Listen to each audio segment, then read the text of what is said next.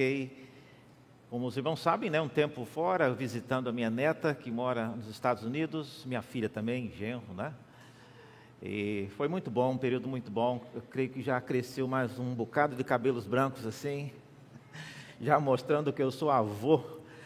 Mas é melhor ter cabelo branco do que não ter cabelo nenhum, né? Então, graças a Deus por aquilo que Deus continua fazendo. E várias pessoas também, né? Enquanto estávamos lá, estávamos vendo fotos de outras pessoas nascendo, né? A Sônia e o Zé Rente também já tem netinho também longe, né? estão tendo que pagar o preço de viajar para vê-los e tantos outros, né, que têm nascido. Nós temos aconselhado, inclusive, quando você é, souber de alguém que der a luz, nós vamos colocar aqui no telão a foto né, da, do bebê recém-nascido junto com os pais, para que nós possamos, irmãos, nos alegrar com isso. É, sem dúvida, um momento muito importante. Nós vamos então retornar à nossa série que já está chegando ao fim sobre Moisés. E hoje nós vamos ler no capítulo 34 de Êxodo, que vai tratar sobre esse momento tão aguardado que é a renovação da aliança ah, Deus já andou zangado muito tempo e nós estamos aguardando, ansiosos, quando é que Deus vai mudar o ânimo em relação ao povo que causou toda aquela tragédia, como os irmãos já sabem. Então, eu, hoje, Êxodo no capítulo 34, a partir do versículo 10 nós temos aqui o momento quando Deus se dirige a Moisés após ter falado as palavras que nós vimos no último sermão. Agora ele vem e diz o seguinte: Então o Senhor disse: Eis que eu faço uma aliança diante de todo o seu povo, farei maravilhas que nunca foram feitas em toda a terra nem entre nação alguma, de maneira que todo este povo em cujo meio você está, veja a obra do Senhor, porque coisa terrível é o que faço com você. Observe o que hoje eu ordeno a vocês. Eis que expulsarei da frente de vocês os amorreus, os cananeus, os heteus, os ferezeus, os heveus e os jebuseus. Abstenham-se de fazer aliança com os moradores da terra para onde vocês vão, para que isso não seja uma armadilha no meio de vocês. Pelo contrário, derrubem os altares deles, quebrem as suas colunas e cortem os postes da deusa Aserá porque vocês não devem adorar outros deuses, pois o nome do Senhor é zeloso. Sim, ele é Deus zeloso.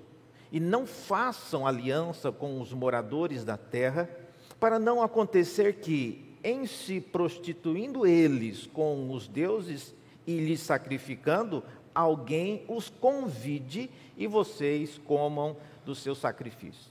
Também para que não aconteça que vocês escolham para seus filhos mulheres do meio das filhas deles.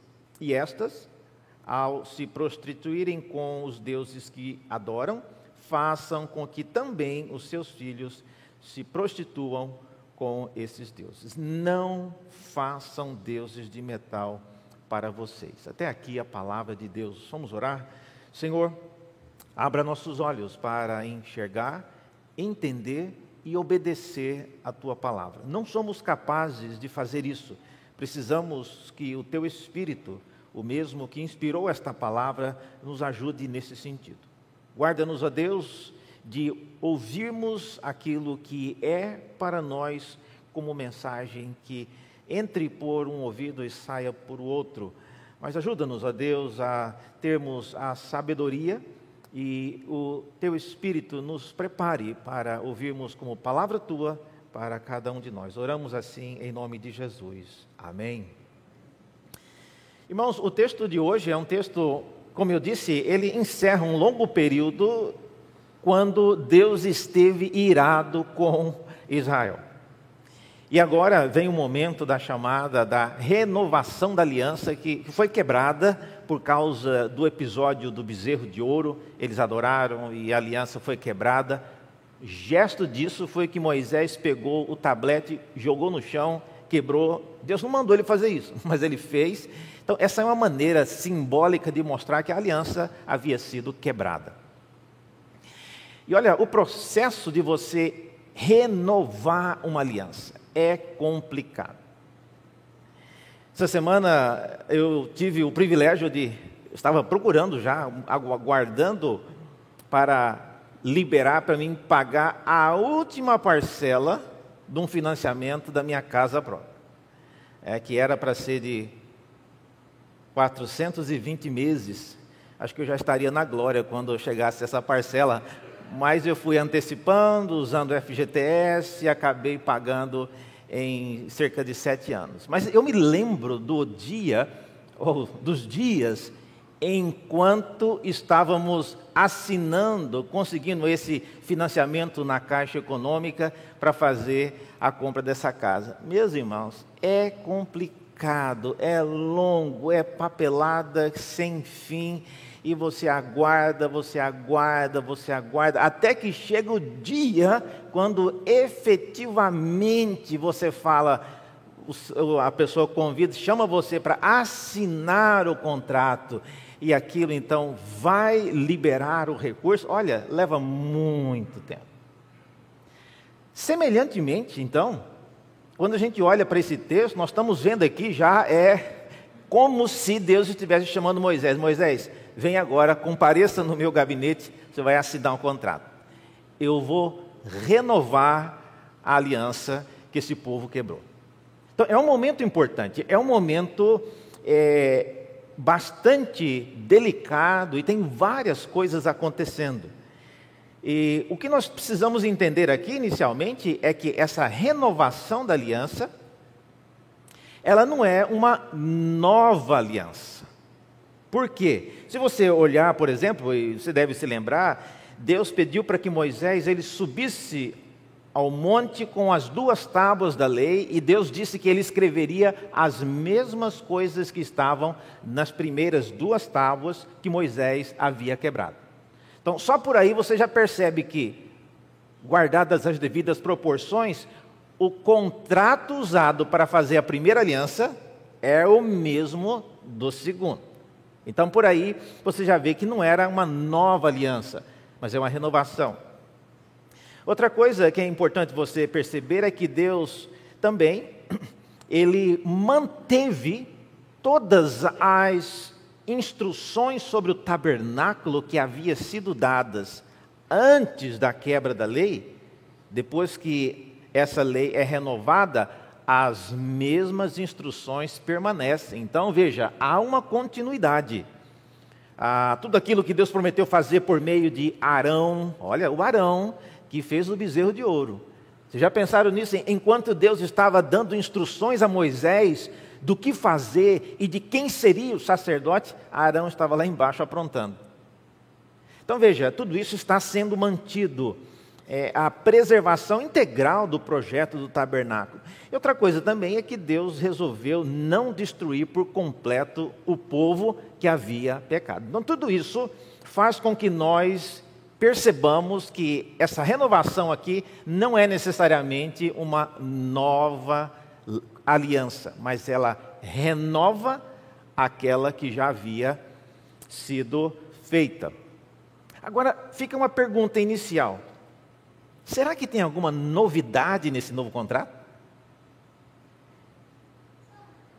Eu não sei se você já teve é, semelhantemente, eu também recentemente fui resolver um problema na Vivo e era só para resolver um problema de um celular, mas a mulher já ofereceu também uma, uma renovação no seu pacote de internet e tal. E eu falei, gente, eu não tenho tempo para assistir televisão, e ela quer me dar um pacote com outras coisas que eu nem sei para que serve, mas enfim, certamente tem coisas novas. E a mesma pergunta eu faço aqui: nessa renovação, tem alguma novidade? Tem algo novo? E, e essa então é a, a, a minha mensagem hoje pela manhã, mostrar e apontar quais são essas novidades que aparecem nesse novo contrato que é renovado e vem com algumas coisas adicionais. E é isso que deve, então, ocupar a nossa atenção agora. Primeira coisa, então, que eu vejo que acontece e que é uma coisa nova, é o papel de Moisés como mediador sendo super valorizado. O papel de Moisés como mediador nessa aliança que foi renovada, ele é super valorizado. Só para vocês terem uma ideia, no momento agora que a aliança é renovada, Deus não chama mais ninguém do povo para dizer se querem ou não fazer aliança. Deus não se dá mais ao tempo de perguntar ao povo: vocês querem? E o povo então respondem: tudo que o nosso Senhor falou, nós faremos. Não há mais nada disso. Deus está tratando diretamente com Moisés. Isso então eleva o papel de Moisés lá em cima Portanto, ele não é apenas um libertador que tirou o povo do Egito, ele não é apenas um guia que caminha com o povo pelo deserto, ele é alguém que representa o povo daqui para frente. Ah, é, é, quase como um procurador, mas um procurador assim, com direitos plenos e absolutos.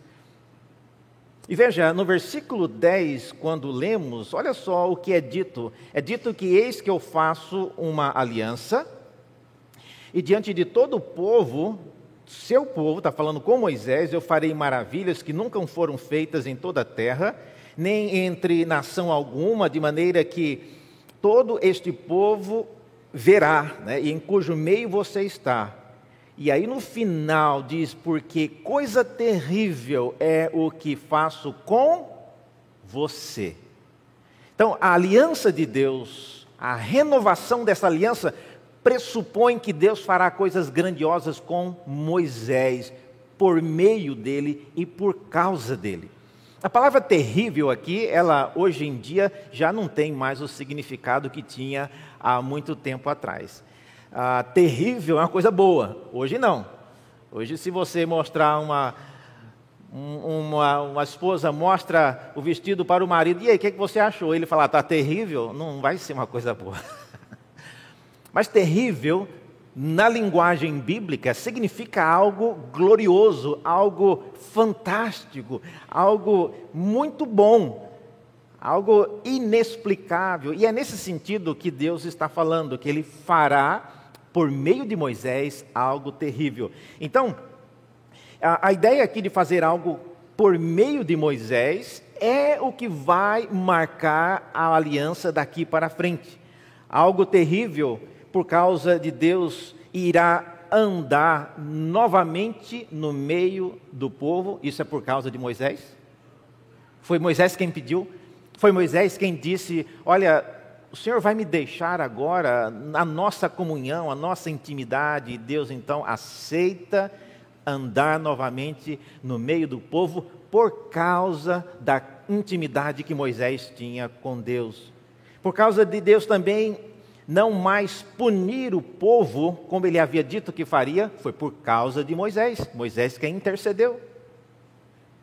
Por causa também é, do, de modo como Deus irá realizar atos grandiosos daqui para frente através de Moisés. Então veja, irmãos, a figura de Moisés começa daqui para frente a apontar cada vez mais para o papel do próprio Senhor Jesus Cristo. É por meio dele que nós temos acesso a grandes privilégios no reino de Deus. É por causa do Senhor Jesus Cristo que nós temos acesso e direitos e privilégios que nós não teríamos de outra forma. Então, não é sem razão. E aqui fica uma palavra bastante clara a todos vocês. Quem acha que o Antigo Testamento é um longo período, quando o povo de Israel tentou cumprir a lei e não conseguiu, e é por isso que tem o Novo Testamento. Olha, isso é uma visão completamente errada. Desde esse dia aqui, da renovação dessa aliança, quem obedece à lei e a manutenção dos privilégios que nós temos como povo de Deus depende do mediador. Moisés não é uma pessoa que cumpre a lei com perfeição, mas ele é também apenas um representante, ele é um símbolo de Cristo, aquele que finalmente cumpriu plenamente e perfeitamente a lei. Então, Moisés, irmãos, nesse ponto em diante, ele vai ser uma pessoa sem precedentes. Se você está duvidando do que eu estou falando, depois leia em casa Números no capítulo 12. Há ali em Números 12 uma situação que teve ali um meio que um arranca-rabo ali entre Moisés, a sua irmã mais velha Miriam e o seu irmão Arão. Os três estavam discutindo sobre se Moisés era a única pessoa com quem Deus falava. Moisés nem comentou a situação. E Deus chamou os três para conversar.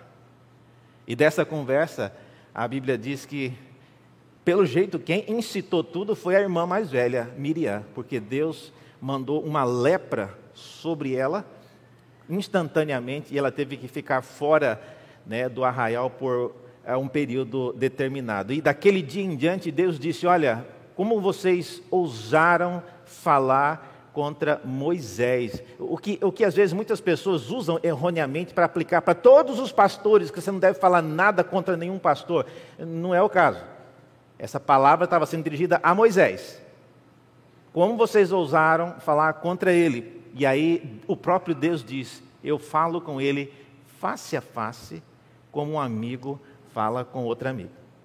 E não é assim com vocês. Então veja, Moisés é, sem dúvida, o papel dele foi supervalorizado, e não é só por causa de Moisés, não, irmãos. É supervalorizado para que isso aponte para Cristo. Para que o povo de Israel começasse a criar na sua mente essa expectativa de que não é por causa do que eu faço, mas é por causa daquilo que o nosso representante faz, é por causa daquilo que o nosso mediador faz, e nós estamos aqui vivos sem a presença da ira de Deus, é porque o nosso mediador, ele conquistou isso para nós. O salmo que nós lemos agora, vocês viram, na reverendo Geimar leu no Salmo 90, é um salmo escrito por Moisés. E ele já perguntava: Até quando, Senhor, continuarás irado? Eu não sei quando Moisés escreveu esse salmo, mas eu gosto de pensar que ele escreveu antes disso aqui, meditando e orando diante de Deus e fazendo essas perguntas: até quando o Senhor continuará irado? Então, esse é o primeiro ponto, essa é a primeira novidade. Deus fará coisas grandiosas no meio do povo com Moisés. Uma outra coisa que vai, é dita aí, no versículo é, que nós lemos, é que o Senhor fará coisas é, grandiosas, no versículo 10, e todo o povo verá. Vocês viram isso? todo o povo, de maneira que todo o povo veja a obra que o Senhor fará. Não sei se vocês é, se lembram disso, mas ao final aqui, quando Moisés desce do monte, ele desce com a sua face é, brilhando, refletindo a glória de Deus. E pela primeira vez o povo teve medo de aproximar-se de Moisés. E Moisés mesmo não sabia o que estava acontecendo. Ele chegando perto das pessoas e as pessoas afastando.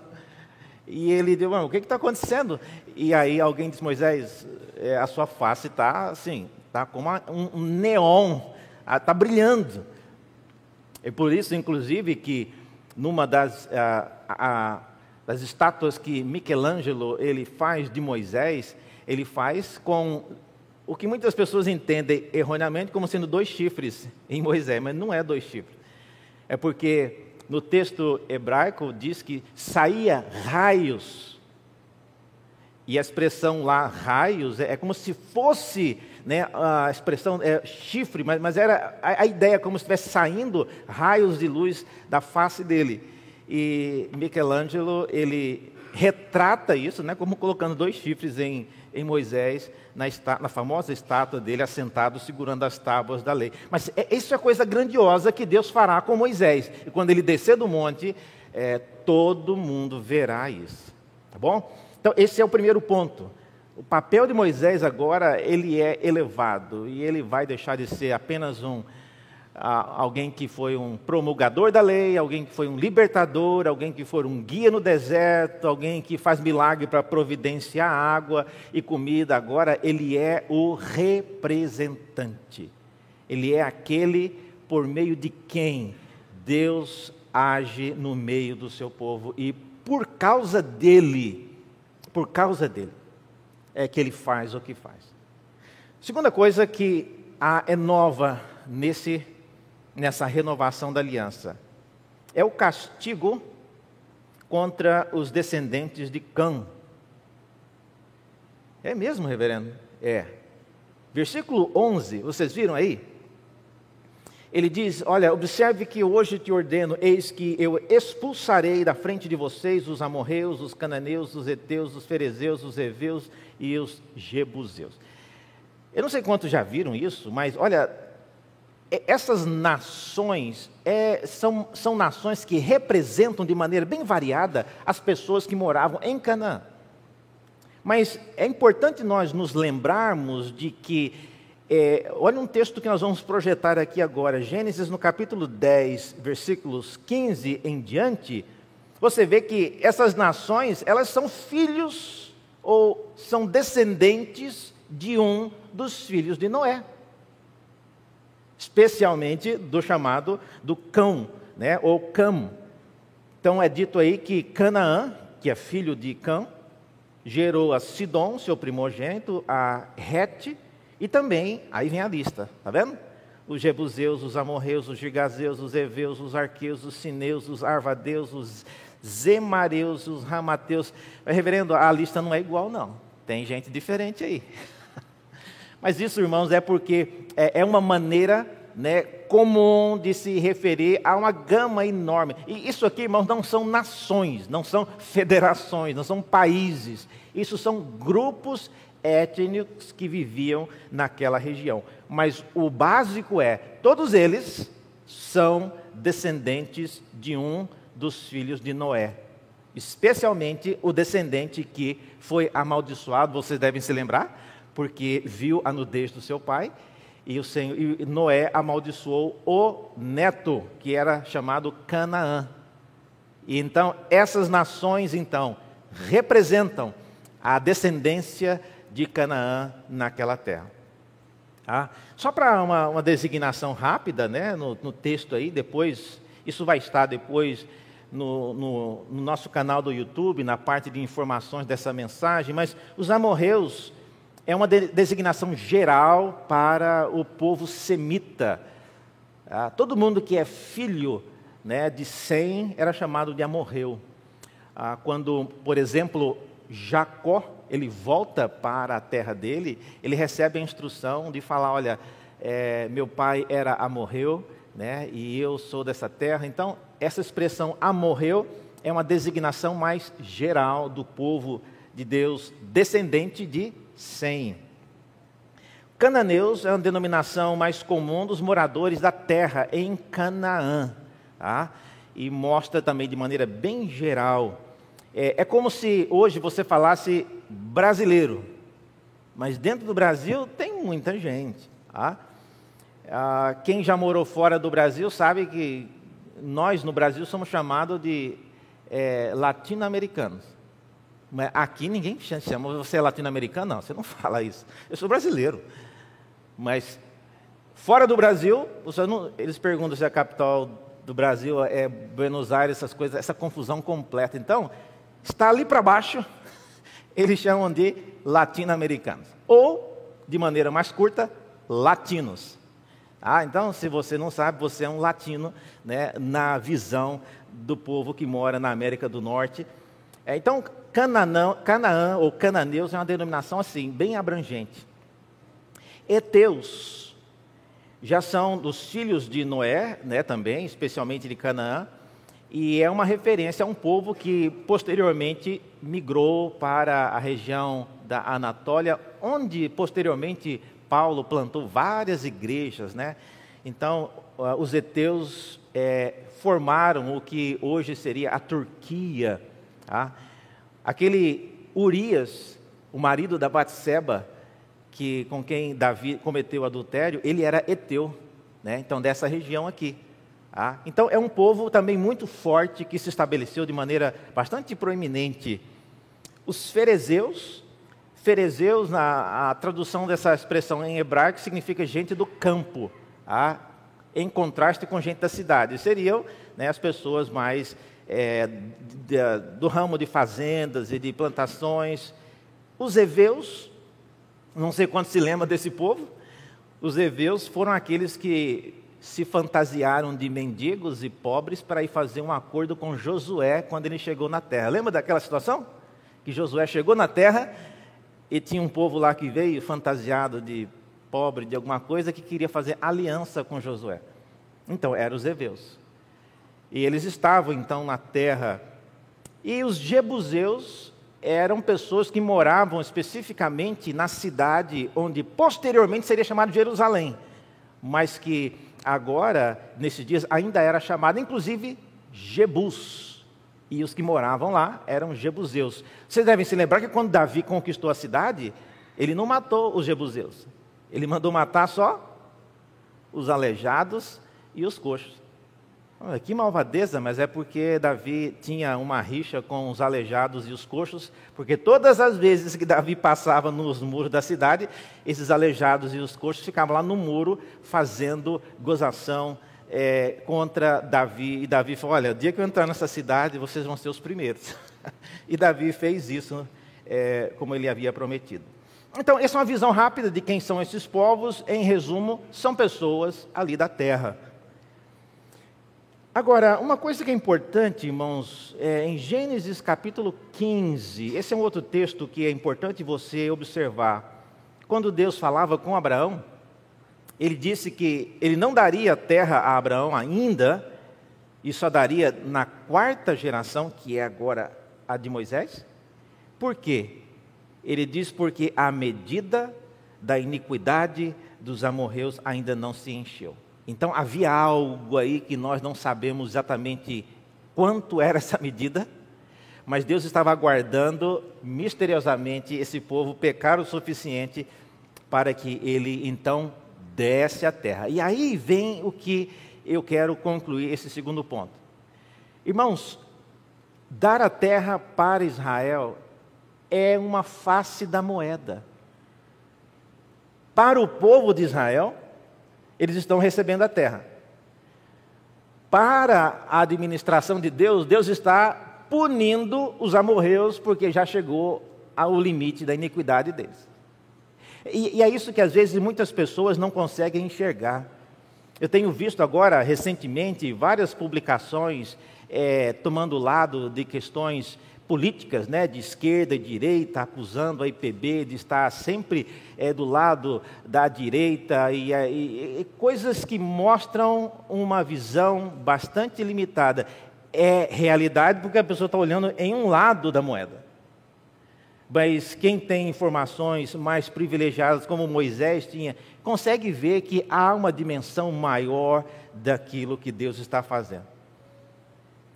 Isso mostra então que essa renovação da aliança, ela traz o privilégio daquele povo ver com seus próprios olhos o castigo de Deus contra os filhos de Cã.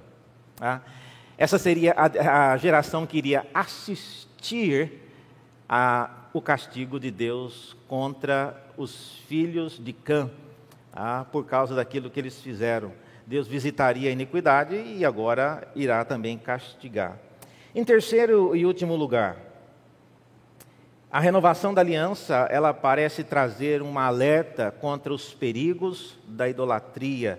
Os perigos da idolatria é reforçado, muito reforçado. Vocês viram aqui no texto que há várias coisas sobre altares, sobre cultos que são feitos a outros deuses, e o perigo disso se tornar uma armadilha para o povo.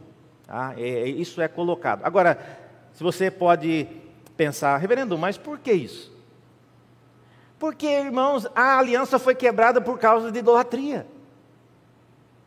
O bezerro de ouro foi construído depois de três meses de jornada no deserto, isso tudo trouxe abaixo toda a expectativa e todo o projeto. Então, Deus está agora renovando a aliança e colocando ênfase exatamente na fraqueza do povo, que é encontrar idolatria no caminho e acabar abraçando isso.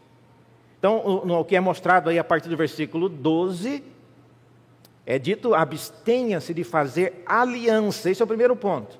O perigo de fazer aliança com outros povos. E você sabe qual é o perigo disso? Imagine que você fosse o povo de Israel, entrando na terra. Vamos imaginar aqui nós tomando conta de um pedaço ali da, do Uruguai. Eu visitei o Uruguai um tempo atrás e eu fui lá no museu e eu vi que no, no, mapa deles, lá no museu, lá fala a região que o Brasil tomou deles. E até perto de Londrina ali. Na, na descrição deles, né, nós roubamos um bom território que era do Uruguai. Mas enfim, imagina que nós estivéssemos invadindo o Uruguai. Chegamos lá numa cidade, encontramos um monte de famílias, velhinhos, gente né, tão caridosa, com criança ainda no colo e, e a ordem é entra e mata todo mundo. Nossa, mas será que não tem jeito? Mas você é tão perigoso assim? Será que nós não vamos fazer uma aliança? Você promete que você não vai me convencer a adorar o Deus de você? Se você prometer isso, eu não vou te matar e eu vou então fazer só uma aliança. Você promete? Imagina, gente, se você é o exército poderoso, está chegando para matar. É lógico que eles vão prometer que não vão fazer nada. Mas Deus está dizendo: olha, isso é uma armadilha. Traduzindo para os nossos dias, como é que isso se aplica para nós hoje? Comprometer a sua palavra, comprometer aquilo que você não tem condições de cumprir, envolver-se com relacionamentos, envolver-se com instituições, envolver-se com favor que você não tem controle para saber o que isso vai lhe custar no futuro. Isso vale para relacionamentos, quem está se envolvendo às vezes com pessoas que você sabe que são pessoas que têm uma fé diferente e que ah, são ativos na fé que eles professam, e você entra num relacionamento na expectativa de que ele pode ah, se converter, e olha, você está envolvendo numa coisa que você não tem controle. Você envolver em emprestar recursos, em emprestar tempo, em se uh, envolver, às vezes, em uma, algum tipo de parceria, algum tipo de sociedade, e no futuro aquilo vai lhe custar caro. Então, são coisas, irmãos, que Deus está dizendo: olha, não funciona. E, e, eu estou aqui já dizendo de cara que vocês têm fraqueza nessa área de idolatria. Eu vi agora. Vocês estão no meio do povo, só tem nós aqui. Eu aqui no monte, Moisés aqui comigo, vocês aí embaixo com Araão e vocês cometeram idolatria. Imagina a hora que vocês chegarem na terra de Canaã. Que tem. Vocês viram aqui essa, essa expressão cortar os postes, não, não é cortar os postes de luz, não. Isso aqui, é, é, as imagens eram como se fossem postes esculpidas, é, lavradas e lapidadas com inscrições. Então, inclusive, é mencionado aqui por nome uma divindade local que era chamada Aserá. Aserá era uma divindade local da região da, de Canaã e Deus diz: Olha, eu estou especialmente interessado que vocês cortem todas as imagens, quebrem essas imagens, porque elas vão se tornar armadilha para vocês. Então, essa é a primeira alerta, né? alerta contra o perigo de fazer aliança. Segundo, o perigo de assimilar a religião dos outros povos. Tá? Essa assimilação, se você pensar, ah, reverendo, mas aí o senhor está também desconfiando da nossa capacidade de, de ser uma pessoa firme na fé. Será que Deus não confia na, nas pessoas que, cujo espírito Ele está trabalhando? Não tem como Deus, pelo menos, ter um pouquinho de confiança? Irmãos, é exatamente porque Deus nos conhece que Ele não confia. E não é só pessoas que não sabem nada que acabam se envolvendo. Tem uma pessoa muito famosa, que foi considerado um dos grandes sábios do povo de Deus, Salomão. E a Bíblia diz que as suas mulheres acabaram corrompendo o seu coração para adorar os deuses dela. Não, não, mas isso aí foi só, ele era uma pessoa interessada historicamente. Não, não, a Bíblia diz que ele adorou e ele seguiu as divindades das esposas que ele tinha. E como se não bastasse, a Bíblia diz que Salomão construiu um templo na frente, do outro lado da rua, do templo de Jerusalém, tinha um templo para as divindades dessas mulheres. Veja o nível, nós estamos falando de Salomão, gente. Nós estamos falando de Salomão. Agora, se Salomão caiu nessa armadilha, eu, pobre pecador, posso cair também. Então, eu não vou pagar para ver, eu vou testar, vou ver quanto que eu consigo ficar sem me envolver. Não, não faça esse teste, irmão. Deus não quer que nós façamos teste. Deus quer que nós fujamos do mal. É esse o papel, do, essa é a sabedoria do povo de Deus, do, do, cristão, é fugir do inimigo e não ficar provocando. Vamos ver quantas, quantos metros eu consigo ficar perto do diabo, perto da cilada dele, sem ser contaminado. Não faça isso. Deus não nos chama para fazer teste, Deus nos chama para, diz o texto, abster-se, não envolva-se, fique longe, porque isso pode gerar essa assimilação. Conclusão: como que nós podemos então aplicar algumas dessas coisas para a nossa realidade hoje? Olha, olhando em retrospecto, a tragédia com o bezerro de ouro acabou produzindo algo é, que trouxe a necessidade do mediador. E nisso eu vejo que Deus, o nosso Deus, é um Deus que trabalha e age de maneira multiforme. De uma tragédia, ele traz a figura de um mediador, aquele por causa de quem todo o restante do povo será abençoado, será terá privilégios que não teriam se eles mesmos estivessem tentando obedecer à lei individualmente. Então, isso é um grande ganho. Eu queria desafiar a igreja de Santo Amaro, a, especialmente nesse período que caminha para eleições, em que a situação irá ficar bastante complicada.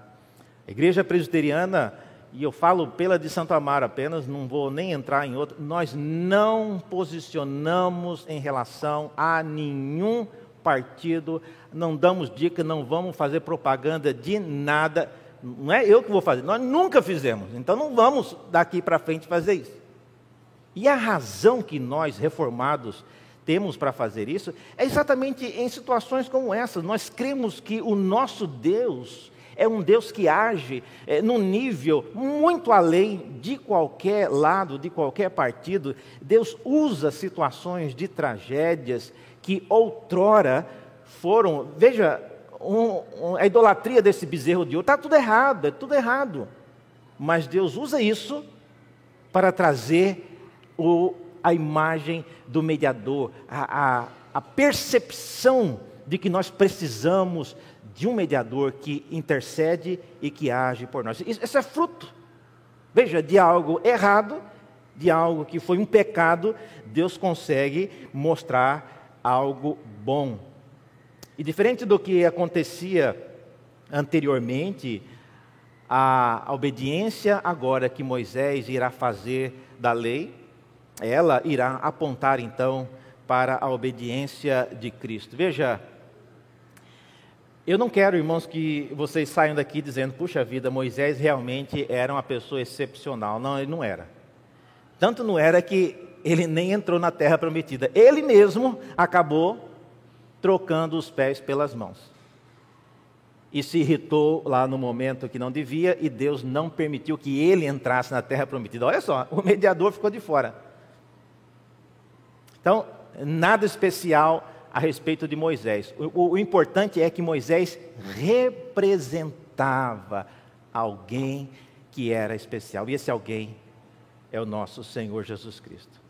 Eu creio que de todas as lições que nós podemos aprender com essa renovação da lei, é que a motivação de Deus, irmãos, para nos aceitar de volta depois de pecados reincidentes, olha, não é por causa de nós.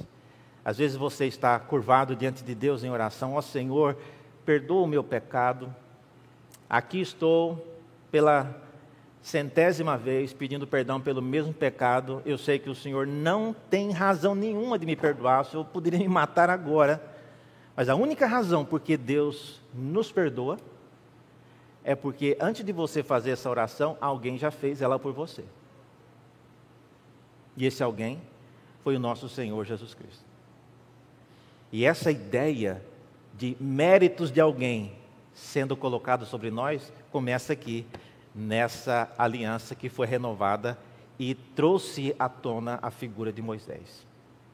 Vamos orar pedindo que Deus continue usando nossas vidas para abençoar-nos por meio do seu mediador.